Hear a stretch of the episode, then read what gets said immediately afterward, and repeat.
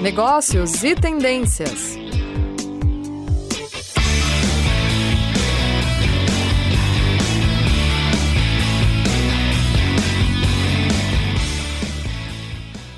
A vez sejam bem-vindos ao programa Negócios e Tendências.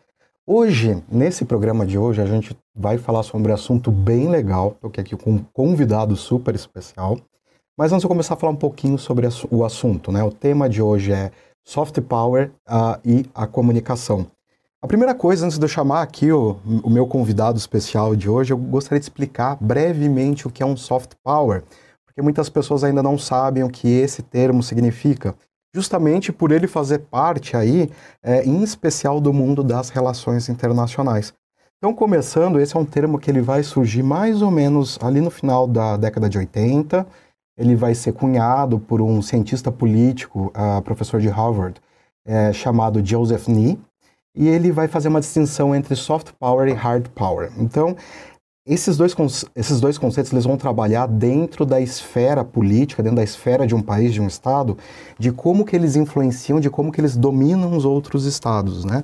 O hard power faz referência ao uso da força, pode ser uma força militar, uma força econômica. A gente traz aí um exemplo por, é, como guerras. Guerras é um grande exemplo. Claro que não somente, às vezes uma é, imposição, né, uma sanção econômica também entra como hard power. Por um outro lado, nós temos o soft power, que é o nosso tema de hoje. E o que, que é soft power? Soft power é, é, é uma força, uh, né, power de força em inglês, é uma força uh, leve, fluida. Então, a ideia do soft power é justamente fazer você é, eliciar comportamento dos outros estados, você fazer com que os outros estados façam o que você quer a partir do encantamento, a partir da, da, da daquele namoro, né? Então, a, a gente tem como exemplo, dentro do soft power, a cultura, filme, música, tudo isso. Pegando um exemplo bem característico aqui, novo, que está sendo muito debatido, a Coreia do Sul, ela está tendo aí um trabalho bem legal com soft power justamente com a própria Samsung, que é uma marca, eles estão trabalhando em cima disso para fazer a imagem da Coreia do Sul, uh, com K-pop e assim por diante. Mas agora vamos chamar o nosso convidado, professor Dr. Clóvis Teixeira Filho. Tudo bom? Tudo ótimo, José. É um prazer estar discutindo aqui contigo um tema tão interessante, tão relevante, como você coloca, e que vai influenciar as vidas de todos os cidadãos, né, desses países ou estados aí, e que a gente pode colocar também na nossa rotina do dia a dia. Né? Você citou algumas questões culturais, né? a gente também é, pode abarcar a diplomacia, né? que é uma das suas áreas aí que você atua, e também a cooptação, né? que seria ali uma relação de colaboração entre os países, mas também não deixa de ter em mente essa concorrência internacional entre os países, né? até porque a economia faz parte disso também, né? E a gente vai, eu acho que, ter um, um bom papo aí sobre isso, porque tem tudo a ver as nossas áreas, né? Comunicação está super envolvida nesse, é, nessa relação de poder entre os países. Não, é exatamente isso. E o interessante, né, para a gente falar aqui logo de início, é que é o seguinte, embora esse termo, né, ambos os termos, hard power e soft power, tenham sido cunhados por um cientista político, é, o objeto do, do, tanto do hard power, ou melhor, do soft power, ele é a indústria cultural, é a cultura, né? Então faz, como o Clóvis acabou de comentar, faz uma ponte direta e muito importante, não é? Dá até para a gente comentar um pouquinho ali da final da Guerra Fria, 1980. Você quer fazer algum comentário desse período?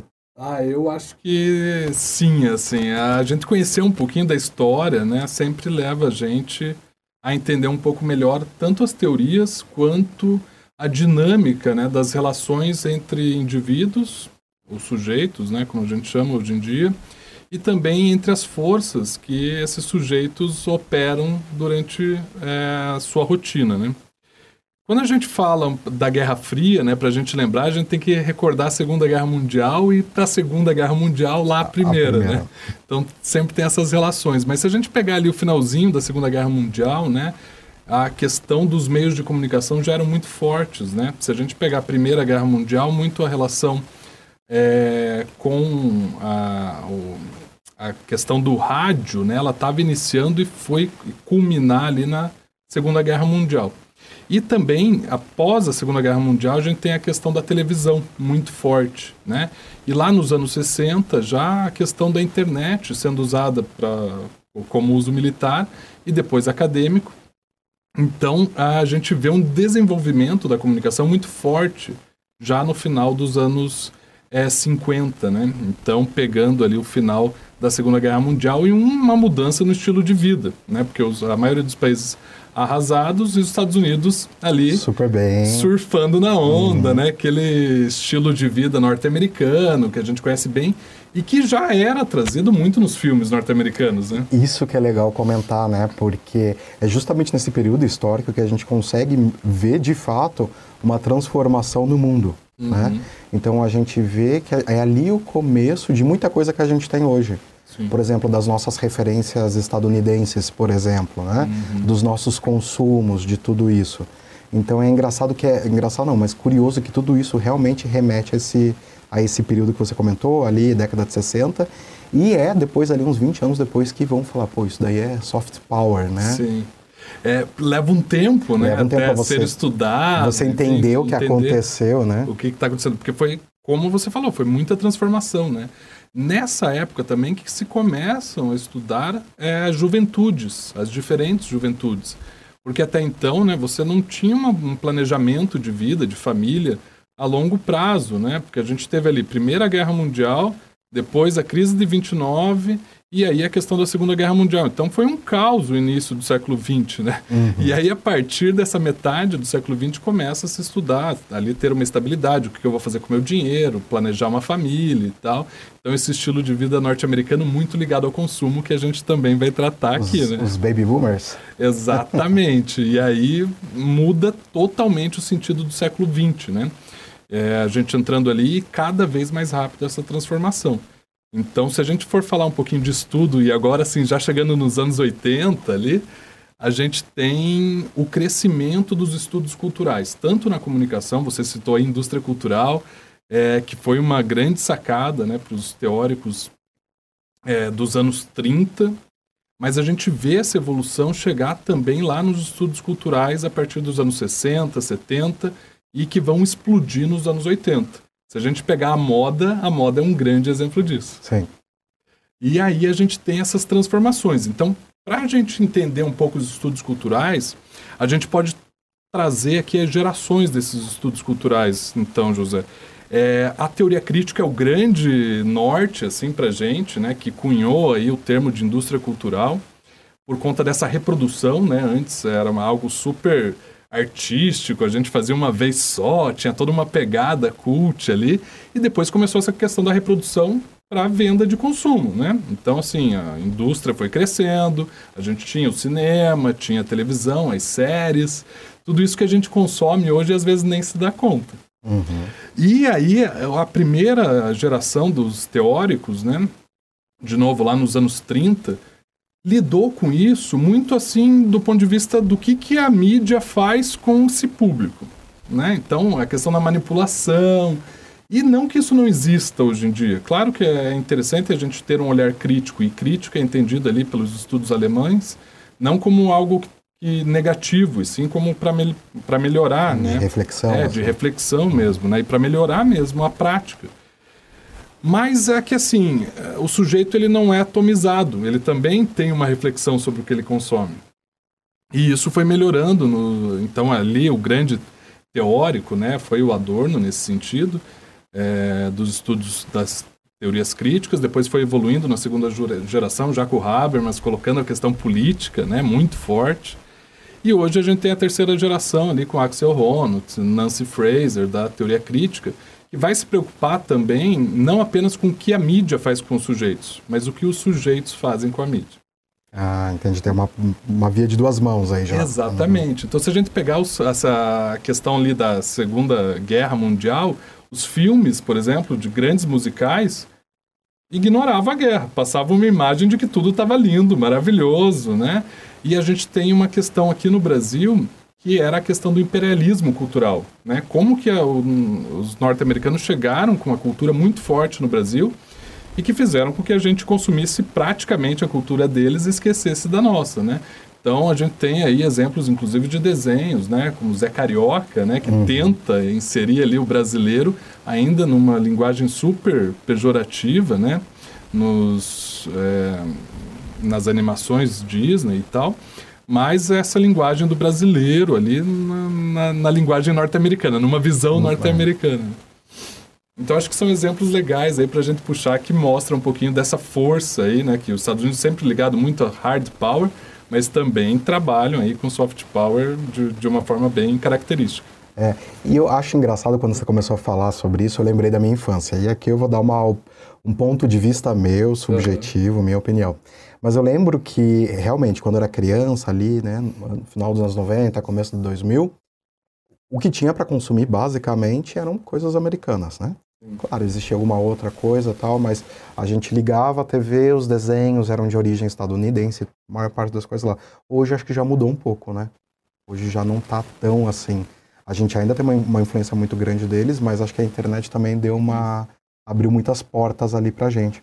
E é legal a gente tocar nesse assunto, porque muitas pessoas, nesse assunto eu digo pessoal soft power, porque para muitas pessoas isso acaba sendo muito teórico, mas na realidade não porque isso está dentro das empresas, isso está dentro de agências de publicidade, isso tá, são assuntos importantes para empresas de marketing, tudo isso, a forma como eles vão lidar né, com, com, com essa questão.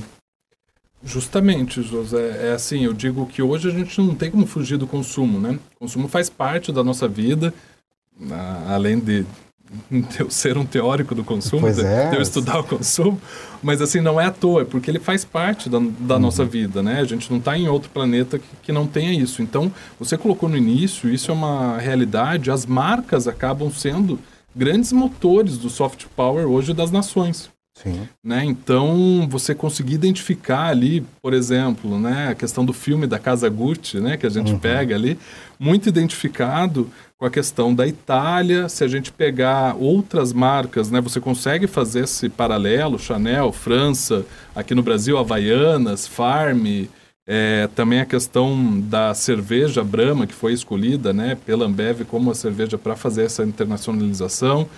É, mas olha como está ligado isso à questão das, uh, da característica daquele país, né? Sim. Então a gente não consegue fugir muito disso, né? Acaba virando também uma questão cultural. É o que a gente chama de, é, de cultura material.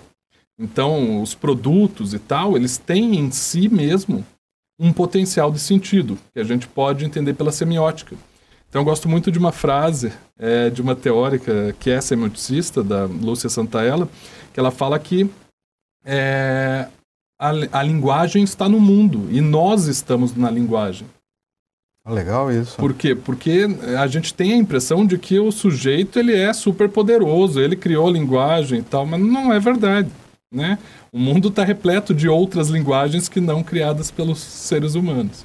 Então a natureza, né, os próprios produtos, os bens, enfim, uma pedra tem uma linguagem em si mesma, tem um potencial de sentido. O que eu vou fazer? Eu vou apenas interpretar esse sentido.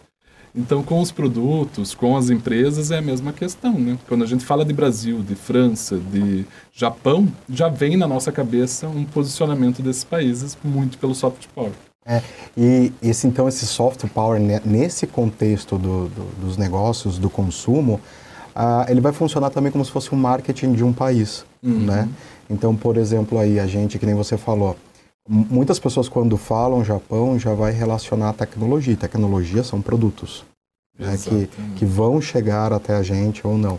Então tem muito isso. Então os países, até na política, quando a gente passa para o lado da política, a gente vai ver que eles acabam criando incentivos, fomentando, é, enfim, é, fazendo políticas públicas de capacitar para uma determinada área, e tudo isso é de uma forma sistêmica, tudo isso acontece de uma forma é, bem pensada, justamente para criar aí uma imagem de um país, para ele se, se posicionar.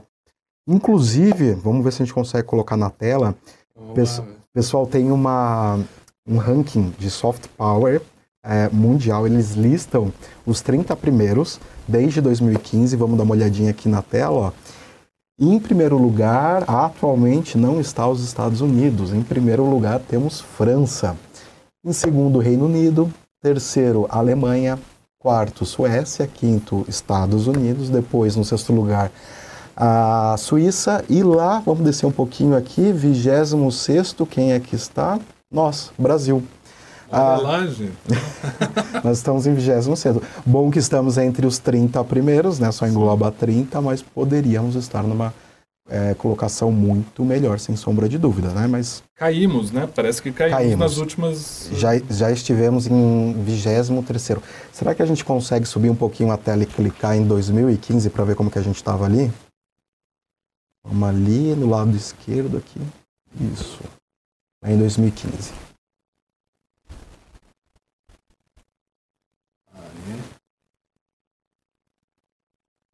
Ó, em primeiro lugar, em 2015, era o Reino Unido.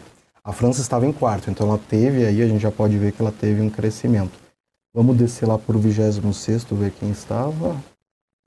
Ó, 26 Israel e Brasil, 23 lugar. Então a gente teve uma queda nos últimos anos.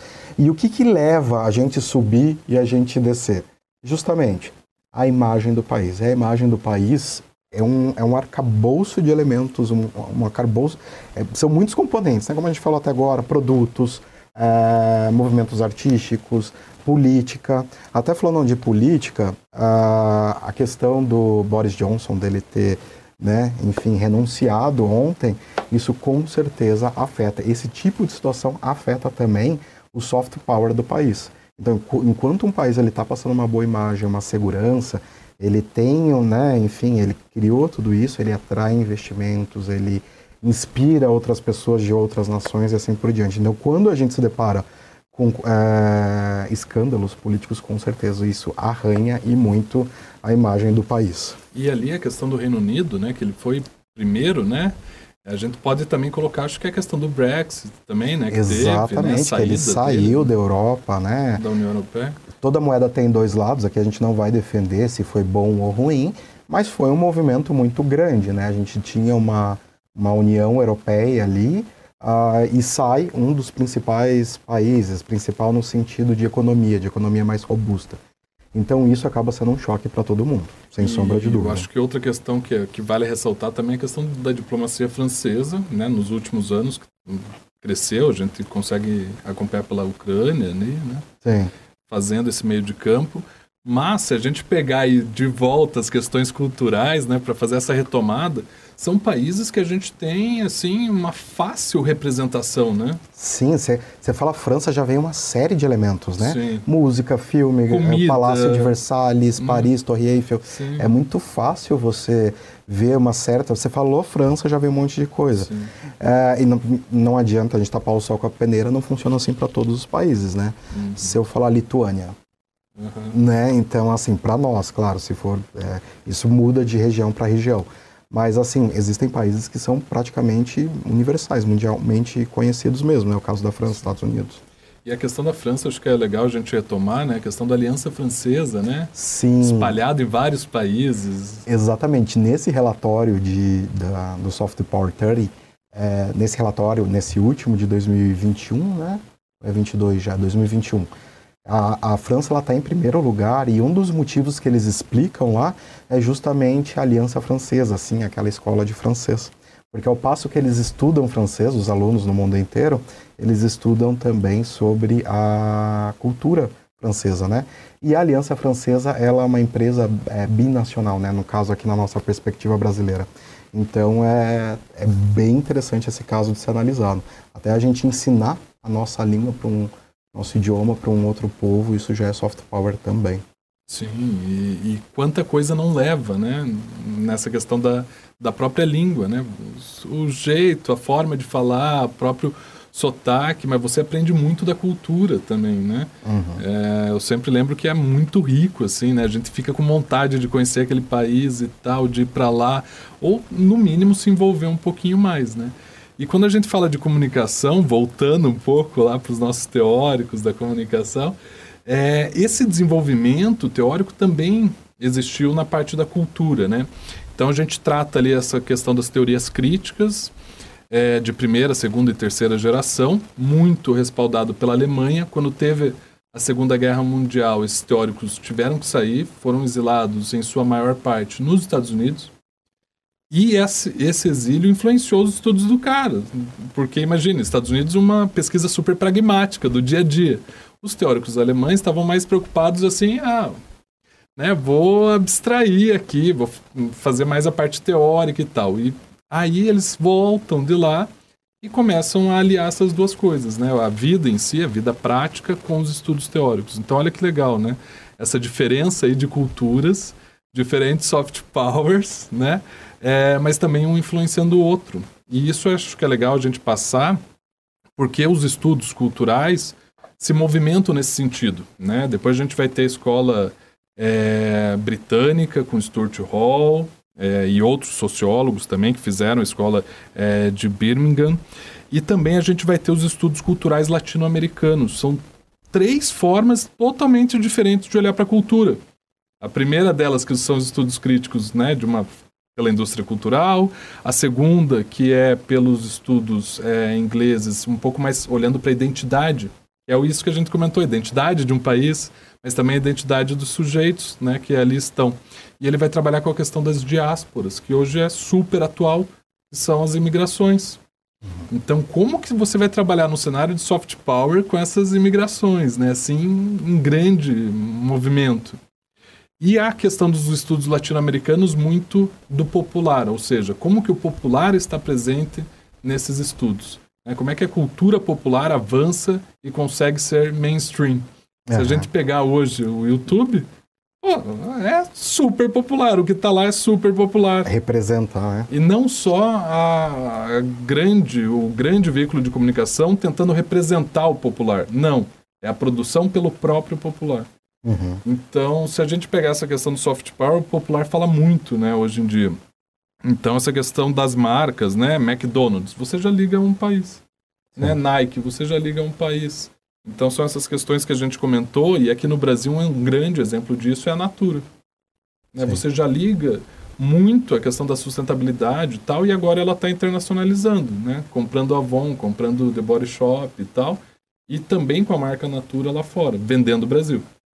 Sim, isso é interessante. A hora que você falou do McDonald's, até me veio aqui na cabeça que o Mac, eu não lembro se isso foi uma campanha ou se foi alguma coisa mais definitiva, mas eles colocaram Mac como a gente escreve, uhum, né? Uhum. Como a, ou melhor, como a gente fala no Brasil, né? E isso daí é, é, eles entenderem, né, o que nós somos, né, a nossa identidade, nossa cultura, né? De certa forma, não tem como a gente não dizer também é um exercício do soft power brasileiro que fez com uma empresa estadunidense, por exemplo, fizesse uma adaptação a nossa. Sim, e o que é raro, né, se a gente pegar o histórico de empresas uhum estadunidenses, né? Porque geralmente é muito centrada na sua própria cultura. Em si mesmada, né? Então, hum. aqui com uma concorrência super forte com o Burger King, que embora tenha origem é, também estadunidense, né? Já adquirida pelo grupo 3G, que é brasileiro, que é o mesmo grupo da Ambev, então com uma uma ofensiva assim muito grande, né, no sentido comercial. Então viu aqui um grande concorrente e ele se reposicionou o McDonald's nos últimos anos, né? Ficando um pouco mais moderninha, inovação, o jeito de você pedir já tem no totem, mudou a fachada, as lojas e entender a cultura popular é importante nesse sentido, né? Não dá para ignorar. Ainda mais no Brasil, é muito forte, né? Sim. É o Mac, o Maczão, Maczeira, né? É, então é. teve até essa publicidade e mudou aí o nome do Mac mesmo, né? Porque já estava sendo chamado de MC Donaldo aqui no, no Brasil. Né? MC Donaldo é muito bom, excelente. é uma é popularização na veia, né? Uhum. Não, sensacional. E sobre marcas e soft power, você quer fazer mais um, um comentário? É, eu acho Porque que. O nosso tempo ele passa muito rápido. Já passou? Já estouramos? Ainda não. não. Ah, tá. estamos, tá. Mas estamos caminhando para. Tá quase. então, assim, que, queria relatar só é, duas questões, né? Porque a gente tem a questão do consumo material, que são os produtos em si, né? O que, que eu vou consumir de objetos e tal. E tem a questão do consumo simbólico. Não que o material também não possa trazer algumas simbologias. Mas aí tem as questões que a gente não pode tocar, né? Que são as questões mais ligadas à, à arte, né, em geral filmes, é, séries e, enfim, é, dança, outras questões aí mais ligadas à arte. E nisso a gente tem visto um movimento grande asiático, como você colocou, né? É, não só Coreia, mas também outros países da Ásia aí se movimentando nesse sentido. E que fez com que a Marvel, né? Sim, a Marvel, né? Incluísse aí personagens asiáticos nos seus filmes. Porque eles são grandes consumidores de filmes, mas não se sentiam representados. E aí eu queria abrir essa discussão aqui contigo entre representatividade e representação. Representação que está lá na tela, né? Nesses uhum. produtos culturais. Mas será que a pessoa se sente representada? Porque geralmente os asiáticos eram vistos ali de forma muito pejorativa, muito Sim. caricata. E foi o que aconteceu com a gente um tempo atrás, né? Com o exemplo que eu dei ali do Zé Carioca. Então, acho que isso é importante da gente pegar, porque o tom né, que você vai usar, essas que tem tudo a ver com diplomacia, né? Você tem que entender Sim. o outro lado. Você precisa entender, você precisa ir lá e fazer uma pesquisa do de onde Antes você de tá. chegar e, uhum. e, se impor, né? Não é assim. Então, Exato. acho que esse movimento diplomático é muito forte. Eu acho que daí puxando um pouco mais para tua área, tem essa questão da formação dos profissionais de diplomacia, que no Brasil é, é muito, muito clássico, forte, é né? muito forte. A diplomacia brasileira ela é, ela é, um destaque internacional de fato. Assim. Uhum. E a, essa escola, né, o, é, Rio Branco, Rio Branco, né, super famosa, né, a prova para quem tiver interesse, acho que vale a pena dar uma passada de olho na, na prova. Eu tinha sonho de ser diplomata, até ver a prova. Ela é perigosa é, ali, pesadíssima. Né? Pô, super pesada. De línguas nem se fala, né? Porque você tem que ser ali três línguas e tal. É, né? é bem pesada a prova. História, geografia é muito forte. Mas então acho que é isso, assim, de, de, de, marcas que a gente tem, acho que tem essas colocações e vale a pena aí ressaltar também os estudos latino-americanos, porque já não fica de fora nisso, né? não, Do soft power. Então, acho que vale a pena aí a gente pensar qual é a imagem que a gente está deixando também do Brasil lá fora é. e quais outras imagens que a gente tem consumido, né? Cada Exatamente. vez mais aqui, né? É, eu acho que é legal a gente também fazer essa reflexão né, sobre a imagem que a gente está enviando para fora, né? Uhum. Eu acho que é sempre legal, assim, acho que isso é uma coisa minha de, por ser internacionalista, eu gosto de fazer comparações. Por quê? Por que, que eu estou dizendo isso? Às vezes a gente se cobra muito de mandar a melhor imagem, e de fato, a gente tem que mandar, a gente tem que se esforçar para isso, uh, mas é, quando a gente fala, por exemplo, de música, né? O rock, isso eu falo por quê? Porque a gente está mandando muita música para lá que a sociedade muitas vezes não vê bem, né? Só que o rock já também não foi muito bem visto pela sociedade. Lá nos anos pós-guerra, veio para cá e ajudou também a construir o que os Estados Unidos são hoje, né? Sim. Então é. E o Elvis, sem fazer um show fora, né? Do país dele, conseguiu Exato. ser a potência que a gente conhece até hoje, né? O é. cara virou um Marte. Eram os rebeldes da época, né? Hoje os rebeldes são outros, mas eram os rebeldes da época. Mas acho que tudo isso é importante a gente olhar e tentar analisar pela curiosidade e não pela, pela reflexão, curiosidade e não pela incisividade, assim. Bom, mas pessoal, acho que é isso. A gente conseguiu, acho que falar um pouquinho aí para vocês sobre a diferença de hard power e soft power. Hard power é a força que a gente exerce nas outras, é, nos, nas outras nações, nos outros povos, a partir de uma força bélica, a partir de sanções econômicas, por isso hard. Já o soft power, por outro lado, é a forma da gente encantar as outras nações para, e os outros povos para que eles façam o que a gente quer que eles façam. Né? Então, essa é a diferença. A primeira vez que foi colocado aí o termo foi em 1980 por Joseph Nee. E a gente vai encerrar aí esse programa hoje com esse conhecimento. Espero que tenha ajudado a entender alguma coisa no dia a dia e que tenha sido, tenha, se tenha aproveitado um pouquinho. Obrigado, Clóvis, pela sua participação. Sempre muito bom receber, fazer programas com você. Obrigado, José. Eu que agradeço. Um tema super interessante. E, enfim, né, espero novos convites também. Também está super convidado para o Hipermídia. Obrigado. Vai, vai voltar lá. no nosso Hipermídia aí também. Valeu. Valeu. Tchau, tchau, pessoal. Negócios e tendências.